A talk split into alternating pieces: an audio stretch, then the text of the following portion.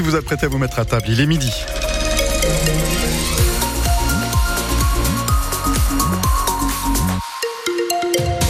La météo, un ciel gris avec un petit peu de pluie. Météo complète à la fin du journal de Kevin Bonneau. Kevin, le président du conseil départemental du Puy-de-Dôme, s'exprime pour la première fois publiquement sur la mort de Lily. L'adolescente de 15 ans s'est pendue dans une chambre d'hôtel le 25 janvier dernier à Aubière. Lily était prise en charge par l'aide sociale à l'enfance, l'ASE, dont le conseil départemental a la charge. Pour son président Lionel Chauvin, qui déplore ce drame, l'aide sociale à l'enfance a fait son travail. Déjà, je voudrais dire une vraie vérité. Ce n'est pas un hôtel, c'est un établissement. Cet mmh. établissement reçoit que des enfants euh, de l'assistance euh, uniquement euh, de l'enfance. Et je crois que l'aide sociale à l'enfance a fait son travail au même titre que le juge, à la fois que notre notre partenaire également Altiris. Et cet cet enfant était là depuis le mois le mois d'août. C'était le je dirais que c'était le lieu, le lieu de vie où elle a été mmh. le plus longtemps.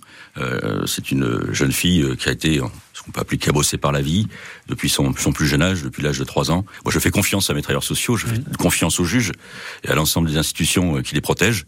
Je crois qu'aujourd'hui, si elle était là, c'est que c'était un lieu où, je rappelle, la contrainte euh, corporelle est interdite chez les, chez les adolescents, donc on ne peut pas les bloquer. Mmh. Je crois que c'est un lieu de vie, un lieu de vie qui répondait à ses besoins. L'interview et les annonces de Lionel Chauvin, le président du conseil départemental du Puy-de-Dôme, sont à retrouver en intégralité sur francebleu.fr. Une équipe spécialisée dans le vol de métaux démantelés au total 61 faits en bande organisée recensés dans le Puy-de-Dôme, l'Allier et la Loire. Préjudice estimé environ 1 million d'euros. 10 personnes ont été interpellées et 5 suspects font l'objet d'une comparution immédiate aujourd'hui pour vol aggravé en association de malfaiteurs. À la SNCF. Jusqu'à lundi, les départs en vacances s'annoncent compliqués. Un TGV et un intercité sur deux supprimés. La mobilisation des contrôleurs de la SNCF en pleine période de vacances scolaires qui ne passe pas très bien à droite et au centre de la classe politique. Certains élus veulent même déposer des propositions de loi pour encadrer le droit de grève. Les sous-sols de la métropole clermontoise recèlent bien des secrets. Auguste Nemetum, le sanctuaire d'Auguste, la ville romaine bâtie au 1er siècle avant Jésus-Christ sous la Clermont-Ferrand, un nouveau chantier de fouilles archéologiques vient d'exhumer tout un quartier d'habitation datant de, cette époque romaine. Vous les avez peut-être vus si vous êtes passé récemment vers le casino de Roya à Chamalières. Une quinzaine d'archéologues de l'INRAP mènent des fouilles préventives depuis le mois de novembre. Marie-Marty-Rossian, vous nous emmenez sur le chantier.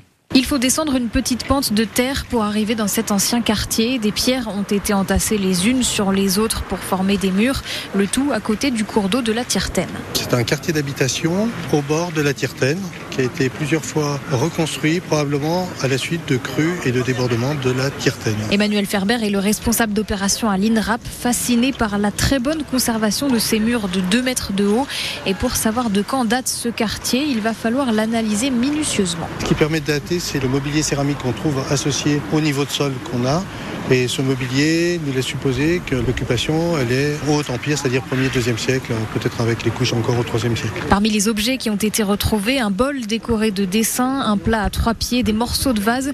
Andrea Jussel est assistante de recherche archéologique à l'INRAP. Le mobilier qu'on sort comme ça des, fouilles, il est très important pour nous parce qu'il va nous permettre de dater, régionalement parlant. On connaît les, ateliers, donc on sait de quand à quand euh, tel type de production a été faite. Tout ce qui est céramique, métal, vous avez des choses comme ça qui sont typiques d'une période ou d'un atelier qui vont nous permettre de nous aiguiller sur euh, la chronologie du site. Toutes ces données seront ensuite numérisées avec des modèles 3D. Après ça, le site sera entièrement détruit et recouvert pour de futures constructions. Votre reportage en images, Marie-Marty Rossian, a retrouvé sur francebleu.fr. Un joueur de l'ASM retenu pour le tournoi Destination. Oui, oui, ça existe encore. C'est la première fois cette année.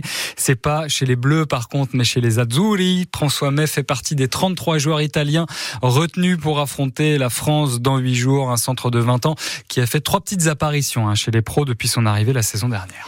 Tous les vendredis, France Bleu passe au vert et on tente aujourd'hui de répondre à cette question comment être un club de sport plus écolo? Le Valtom, en charge du traitement des déchets du Puy-de-Dôme et d'une partie de la Haute-Loire, a lancé un programme d'accompagnement vers le zéro déchet. 13 clubs sont suivis pour toute la durée de la saison, dont le club de basket de Choria-Vertaison et ses 280 licenciés, Juliette Michneau. Voilà, on est dans le gymnase, il y a un entraînement, c'est les plus jeunes hein, qui s'entraînent là aujourd'hui. Donc vous c'est Léo, c'est ça? Oui, licencié au club de basket depuis plus de 20 ans. Vous êtes au courant qu'il y a une démarche zéro déchet ou pas?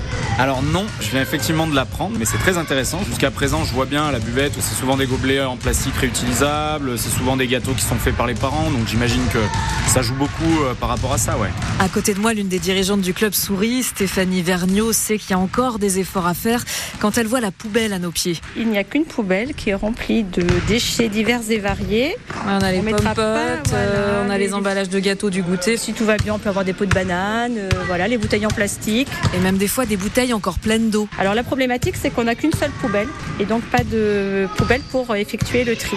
Donc là, dans notre démarche, on a déjà sollicité les mairies pour qu'elles nous mettent des poubelles appropriées déjà dans les gymnases pour tous les utilisateurs. Puisqu'il n'y a pas que le basket qui utilise euh, le gymnase. Il y a les écoles, euh, il y a le centre de loisirs euh, et d'autres associations. Et voilà le club de basket, moteur pour que tous ces utilisateurs se mettent au tri. C'est ça qui est impactant pour Nicolas Grand, animateur au CPIE Clermont-Dôme. C'est lui qui a d'abord fait un diagnostic des déchets du club et qui l'accompagne pour la saison. Le gros du travail, c'est vraiment sur euh, la buvette. C'est là où on produit euh, le, le plus de déchets. Et un sujet sensible parce que c'est une source importante de revenus pour ces clubs sportifs. Donc effectivement, il y a des clubs qui sont déjà très sensibles, qui ont des éco-cups, euh, qui ont des tireuses à bière, tout un tas de pratiques vertueuses. Et il y a des clubs, euh, non, qui partent de plus loin pour une question de moyens, pour une question d'idées, de temps. Enfin, il y a plein de raisons. Alors c'est faire le tri, expliquer qu'on produira moins de déchets en vendant les boissons dans des verres lavables plutôt qu'en canettes. Et puis parfois on se creuse un peu plus la tête. Par exemple, sur le club de danse, eh ben, on a la gestion du maquillage, des paillettes, des costumes. Après aussi, on cherche un peu des filières nouvelles sur, par exemple, recycler les ballons de basket, parce que bah, ça a une durée de vie limitée. Qu'est-ce qu'on en fait? On a la problématique avec les volants au badminton. On fait deux volants par match, je crois. Donc ça va vite sur un tournoi. Et pour son club de basket, Stéphanie Vergniaud est bien consciente des difficultés. Selon où vous êtes, lorsqu'on fait la Fortinia, qu'on est dans un pré, ben, c'est pas forcément évident d'avoir les trois poubelles et de savoir où on va les mettre et où on va les jeter, qui s'en occupe et le qui aussi. Parce qu'on est tous bénévoles, faut pas l'oublier. On se rend bien compte que c'est pas la priorité. Et il faut que ça en devienne une.